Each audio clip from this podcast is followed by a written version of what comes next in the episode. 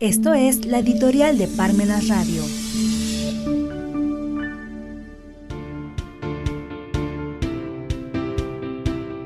La 4T, forjando la sociedad sin esfuerzos.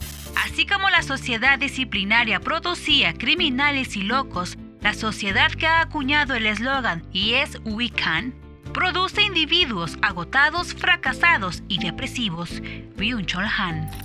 ¿Qué nos dejará este gobierno federal del sexenio de 2018 al 2024? Un gobierno que está más preocupado por la sucesión que por la propia administración pública del presente.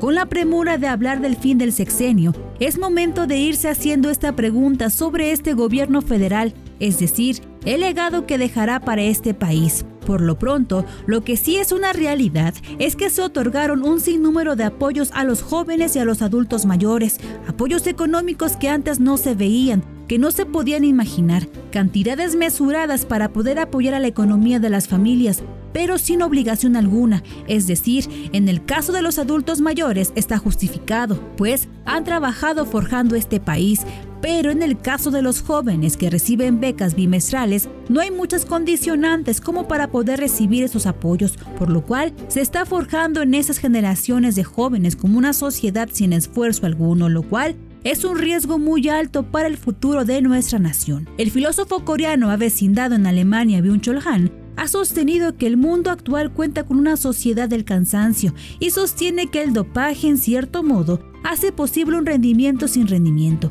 Mientras tanto, incluso científicos serios argumentan que es prácticamente una irresponsabilidad no hacer uso de tales sustancias. Hoy, de lo que estamos viviendo es una sociedad cansada por tantas presiones en los centros de trabajo, pero en México se observa de otra forma. Más que agotada por el trabajo, la sociedad mexicana es una sociedad cansada y sin esfuerzos, y nos referimos más a las generaciones jóvenes que se han topado con una serie de políticas públicas que más que otra cosa están permitiendo que se ubiquen en un ambiente sin esfuerzos. Y esto pudiera causar muchos estragos, pero muchos, dentro de 20 o 30 años en México. En primer lugar, por lo que hace a los apoyos que se les otorgan a los menores, estos apoyos deberían ser mejor utilizados con alguna condicionante para poder provocar un esfuerzo por ese pago que se les otorga, pero esto no es así. Incluso los empresarios pequeños y medianos que no cuentan con grandes infraestructuras, con lo que se ha topado es que no hay empleados trabajadores,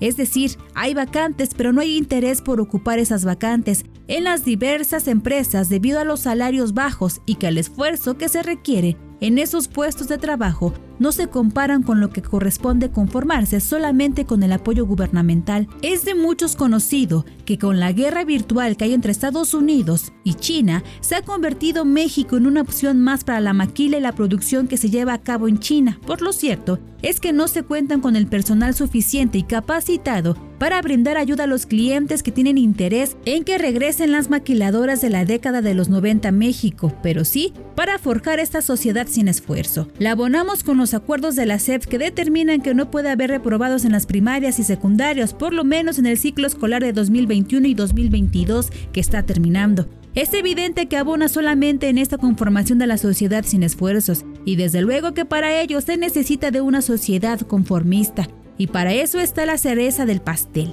que son los mensajes desde la presidencia encaminados a eso. Basta con observar que se pone al aire que no se debe ser aspiracionista, lo que aumenta este desinterés por el esfuerzo.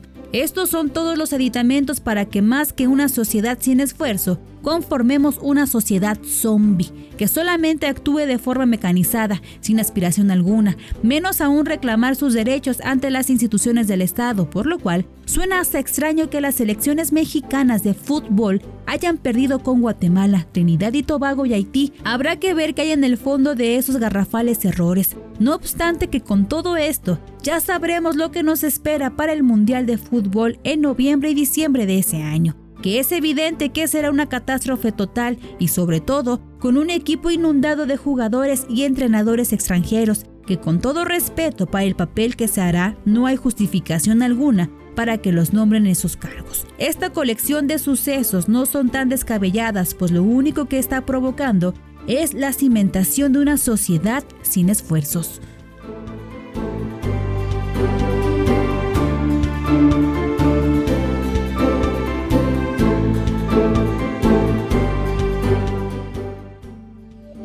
Si los tiempos nos impiden leer, pero no nos impiden escuchar.